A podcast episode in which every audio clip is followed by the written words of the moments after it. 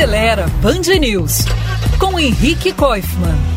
A montadora japonesa Mazda apresentou no final do ano passado um carro conceito bem interessante chamado Iconic SP. Ele é um daqueles esportivos com visual clássico, cheio de curvas, bem bonito até, mas o que me chamou a atenção foi a sua parte mecânica.